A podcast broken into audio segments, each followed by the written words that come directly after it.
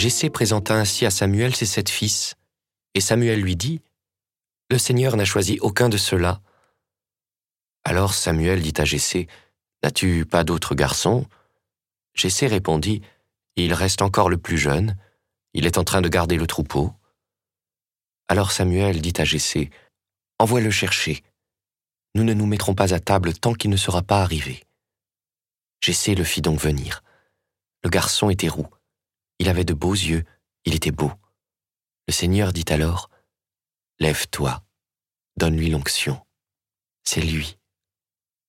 Samuel prit la corne pleine d'huile et lui donna l'onction au milieu de ses frères.